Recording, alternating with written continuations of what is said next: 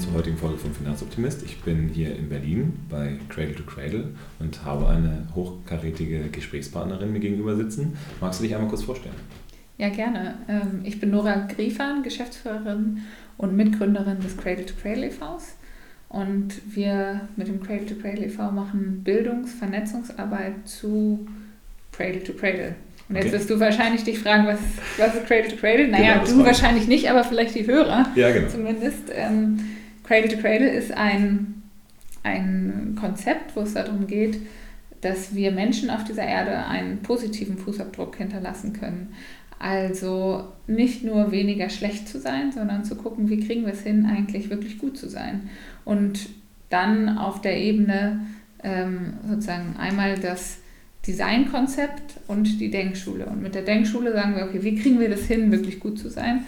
Auf der, auf der Ebene des Designkonzepts geht es darum, wie müssen wir unsere Produkte so gestalten, dass sie gut für Mensch und Umwelt sind und wie müssen wir sie von Anfang an so designen. Und da sozusagen in unterschiedlichen ähm, Formen zu, zu denken. Mhm. Ähm, ich habe ja sehr häufig auch schon was zum Thema Lebensmittel gemacht, aber äh, ihr seid ja gerade da nicht so stark, sondern eher im Bereich, also unterwegs, sondern ihr seid ja vor allen Dingen im Bereich der richtigen Dinge des täglichen Lebens. Also was man, wo man drauf sitzt, wo man sich äh, kleidet, was für, was für Dinge äh, können alle Cradle to Cradle orientiert sein?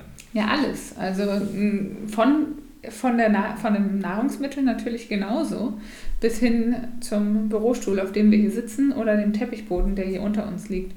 Also jedes Produkt kann so gestaltet sein, dass es äh, gut ist für Kreisläufe und auch so gemacht ist, dass es nicht nur irgendwie nicht mehr giftig ist, sondern dass es auch einen positiven Nutzen haben kann. Zum Beispiel dieser Teppichboden hier, der reinigt die Luft. Das heißt, der nimmt den Feinstaub der, aus der Luft auf und führt dazu bei, dass die Luft in diesem Raum deutlich besser ist als in anderen Räumen mit Teppichböden, wo oft Teppichböden ja sogar so sind, dass sie ausgasen und dieses Ausgasen dazu führt, dass die Luft schlechter ist. Wir haben in den Innenräumen in äh, so gut wie allen Gebäuden bis zu neunmal schlechtere Luft, als wir sie draußen auf der Straße haben. Und dann reden wir von Feinstaub auf der Straße durch äh, die Autos. Ist natürlich eine Belastung, aber das haben wir hier drin genauso. Durch Drucker, die ausgasen, äh, die, die Feinstaub emittieren, durch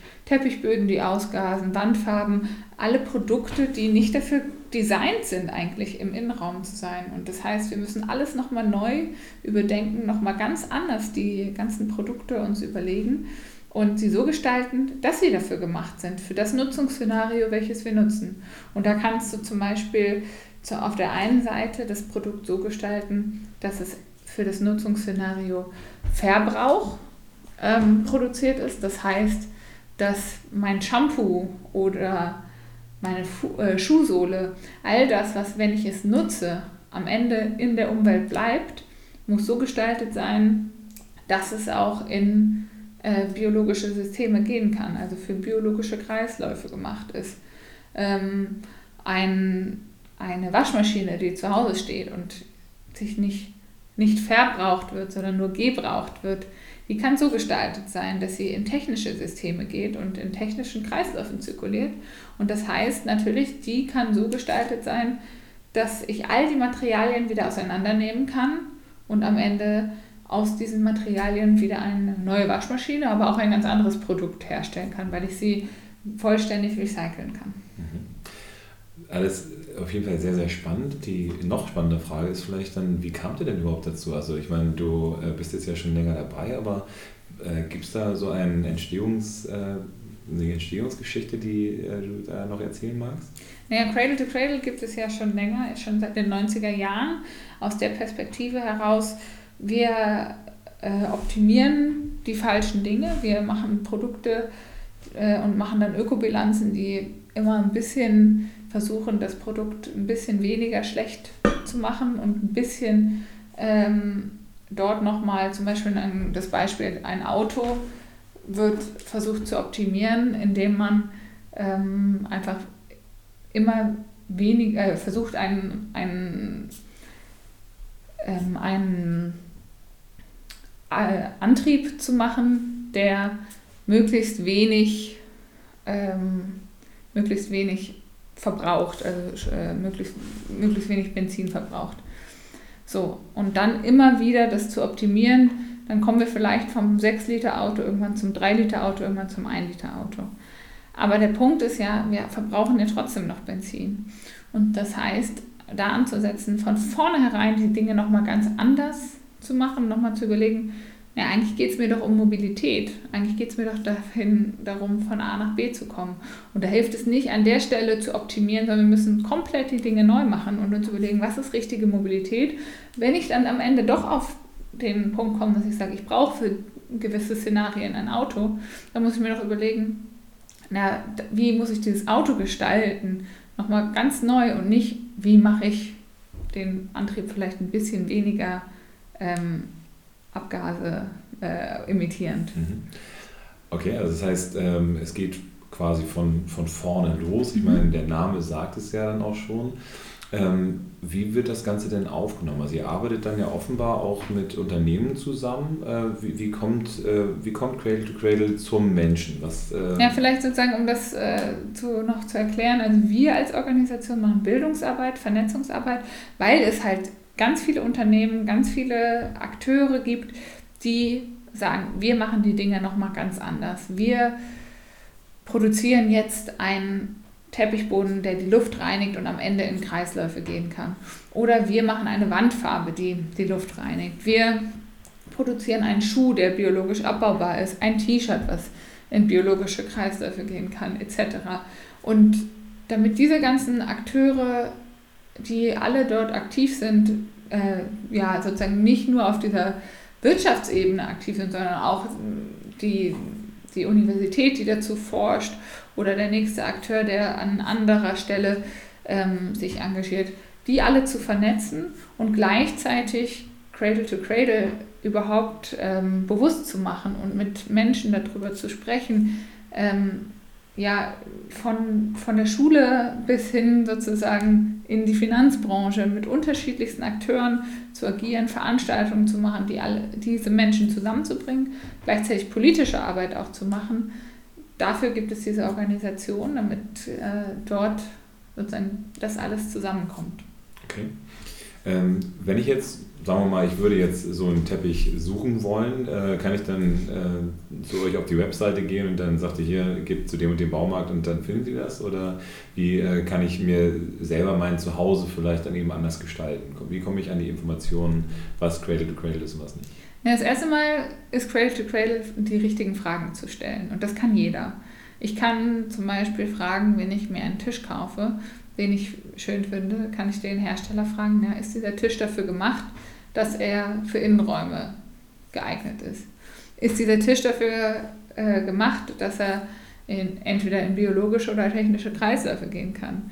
Ist dieser Tisch äh, unter fairen Bedingungen hergestellt worden? Mussten dafür keine Menschen daran leiden? Ähm, wie sind, was, was für Rohstoffe wurden da verwendet? Also all diese Fragen kann ich erstmal selber stellen und sind eigentlich erstmal nur logischer Menschenverstand, weil es ist jetzt kein Hexenwerk, eigentlich einen Tisch so zu machen, dass er für das Nutzungsszenario, das er hier drin steht, geeignet ist. Ähm, und natürlich äh, ist das manchmal für den einzelnen Konsumenten ein bisschen schwer und dafür gibt es eine Organisation, das Products Innovation Institute, die eine Zertifizierung von Produkten vergeben, also an Produkte vergeben. Das heißt, ähm, wenn man ein kleines Siegel auf dem Produkt findet, wo drauf steht Cradle to Cradle, dann kann man sozusagen da auch sehen, dass dieses Produkt zertifiziert worden ist von dieser Organisation. Das sind aber auch nicht nur Produkte Cradle, to Cradle, wenn sie dieses Zertifikat haben. Das ist auch wichtig, das zu sehen, sondern erstmal kann ich das rausfinden, indem ich mit dem Hersteller spreche und der Hersteller transparent zeigt, was er macht er definiert, was er macht und mir ganz klar das aufzeigt und auch aufzeigt, was habe ich hier eigentlich gemacht und nicht nur aufzeigt, was habe ich alles nicht gemacht. Denn was, was finden wir alles für Produkte, wo drauf steht, frei von irgendwas, frei von BPA, frei von weiteren äh, schädlichen Substanzen. aber das definiert ja überhaupt nicht, was da drin ist. Und wenn ich irgendwie ins Restaurant gehe und sage, naja, ich möchte jetzt äh, vegetarisch essen, dann hilft mir das nicht, wenn ich bestelle, ja, es ist frei von Hühnchen und dann kriege ich halt irgendwie das Rind serviert, sondern ich muss ja klar definieren, was ist denn das? Ich möchte ein Gemüseessen haben, zum Beispiel. Das bedeutet, äh, auch da ist wieder Transparenz der Anfang von allem und ja. ähm, nur dann, wenn ich transparent auch Lieferketten analysieren kann, kann ich überhaupt sinnvoll Cradle to Cradle miterleben und erfahren auch als Produktanbieter. Also auf jeden Fall schon mal ein sehr plastischer Ansatz. Es ist klar, es ist viel auch logischer Menschenverstand dann mit dabei. So, also das heißt, ihr habt jetzt ja auch angefangen, neue Räumlichkeiten zu suchen. Also nicht, dass es hier nicht schön ist mit dem Teppich und so weiter, äh, sondern ihr wollt ja einen größeren Auftrag da erfüllen. Ne? Also worum geht es dann zusätzlich in diesem neuen Gebäude? Ja, also wir als Organisation, wir haben ja mittlerweile 700 Ehrenamtliche in ganz Deutschland, die sich dafür engagieren, Cradle to Cradle in die Gesellschaft zu bringen. Das heißt, wir haben von dem Studenten bis hin zur verrenteten Schulleiterinnen unterschiedlichste Menschen dabei, die sagen, ja, wir wollen das vor Ort machen. Ähm, hier in Berlin sitzen wir mit unserer Geschäftsstelle und sozusagen ja, organisieren vieles von dem, was dahinter steht, plus dass wir von hier aus äh, unterschiedlichste Veranstaltungen wie unseren Cradle-to-Cradle-Kongress, der einmal im Jahr stattfindet, ähm, und unterschiedlichste Bildungsformate von hier organisieren politische Arbeit machen und ähm, ja auch an Studien unterschiedlichen äh, Themen arbeiten. Und was jetzt hier in Berlin passieren soll, ist, dass das Cradle to Cradle Lab äh, an den Start geht. Ein, ein Gebäude, was wir gerade nach Cradle to Cradle sanieren. Das heißt, wo man als Reallabor sehen kann, was gibt es denn alles schon an Innovationen, was sind denn alles für Produkte schon da? Und das aber im Bestand, also nicht immer nur neue Dinge zu, zu machen, sondern zu gucken, was kann man im Bestand eigentlich machen, äh, das aufzuzeigen, da Räume für unsere Geschäftsstelle auch zu haben und aber als Hauptding dort ein Bildungszentrum für Cradle to Cradle zu etablieren, wo Veranstaltungen, ähm, Seminare, unterschiedliche Themenabende etc. Äh, stattfinden sollen und wo der Anlauf hier sein soll, wo Menschen hinkommen können, mehr lernen können zu Cradle to Cradle und dort ja aus unterschiedlichen Bereichen sich weiterbilden können. Okay, also Reallabor hört sich äh, ja auch sehr spannend an. Das bedeutet, was sind denn das so klassischerweise für Menschen, die dann da hinkommen? Also sind das dann schon Leute, die ultra nachhaltig sind und jetzt noch fragen, ich möchte das Töpfelchen auf das I oben draufsetzen oder sind das äh, eher Leute, die sagen, hm, ich habe noch gar keinen Zugang zur Nachhaltigkeit? Äh, wie, was, für ein, was für Menschen treffe ich da, wenn ich zu so einem Reallabor gehe?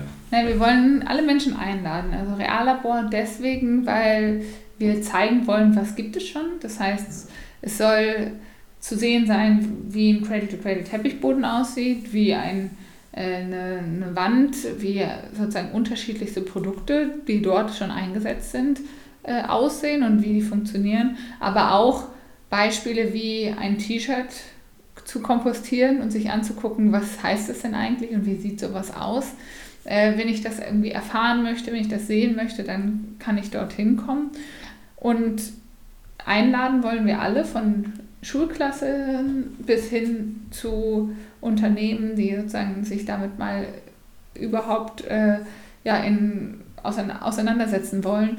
Alle die sind eingeladen und sollen dorthin kommen, sollen ähm, dort die Möglichkeit haben, mehr zu Cradle to Cradle zu erfahren.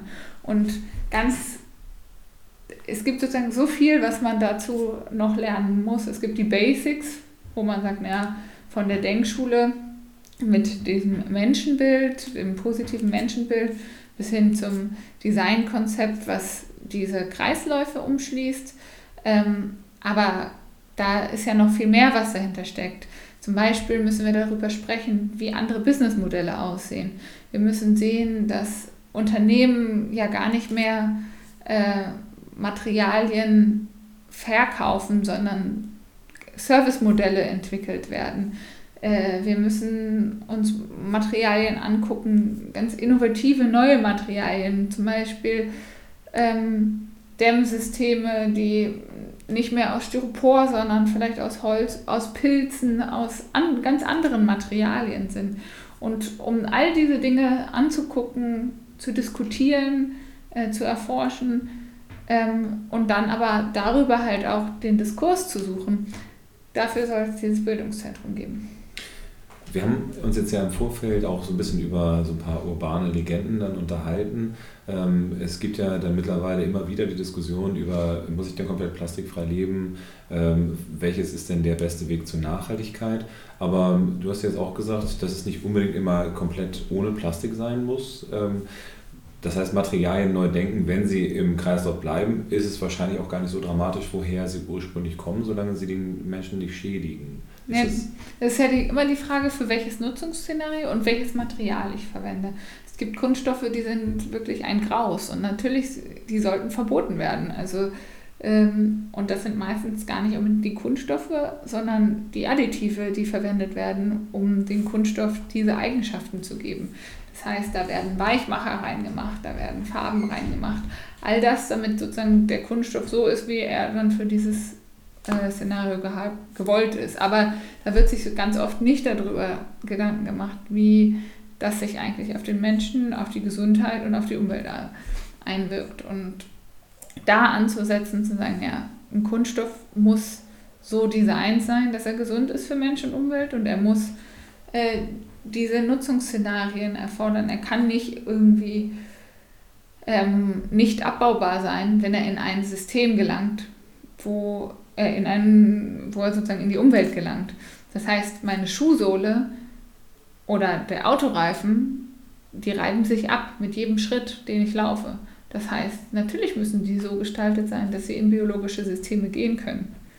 Aber das ist nicht bei jedem Kunststoff, den ich verwende. So, wenn ich hier sitze auf diesem Stuhl, der, da reibt sich das ab, vor allem, wo ich drauf sitze. Das heißt, dadurch, dass ich hier sitze und äh, hin und her rutsche, reiben sich äh, kleine Partikel ab und die gehen in die Luft und die müssen so gestaltet sein, dass sie in biologische Systeme gehen können.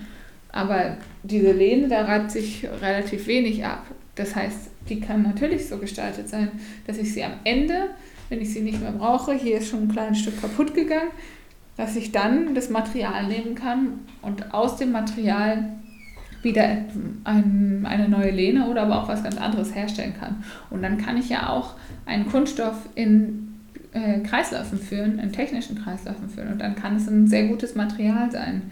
Das heißt, auch da immer zu definieren, ähm, wenn man sich zum Beispiel das Material Kupfer anguckt äh, so, oder Metalle in vielen verschiedenen Formen, dann ist Kupfer ein enorm gut geeignetes Material für die Technosphäre, weil man es wirklich sehr gut wieder in Kreisläufe führen kann. Für die Biosphäre ist es aber sehr schädlich, denn für die Umwelt ist es nicht gut, wenn wir große Mengen an Kupfer in die Umwelt geben. Und auch da sozusagen muss man sich angucken, wenn ich das Kupfer in der ganzen Welt verteile und äh, ist das nicht unbedingt äh, ja, ideal, wenn ich es aber nehme, daraus ein Produkt mache, was ich dann immer wieder im Kreis führen kann, ist das super, weil es nahezu unendlich im Kreislauf äh, zu führen ist. Mhm. Und so ist es bei Kunststoffen oder bei anderen Materialien auch. Das heißt, nicht einfach generell zu sagen, alles was Kunststoff ist, ist schlecht, und, sondern sich anzugucken, für welches Szenario und wie. Und es gibt biologische Kunststoffe, die toll sind, die man auch erstmal in Kreisläufen führen kann, wo aber die zum Beispiel die die Schuhsohle kann aus einem biologisch abbaubaren Kunststoff sein. Das heißt nicht, dass ich den ganzen Schuh gleich sofort kompostieren muss, sondern ich kann ihn ja auch erstmal wieder in Kreisläufe führen, in, an unterschiedlichen Kaskaden wieder nutzen und dann am Ende, dass sich die Partikel äh, kompostieren lassen, ist sehr gut.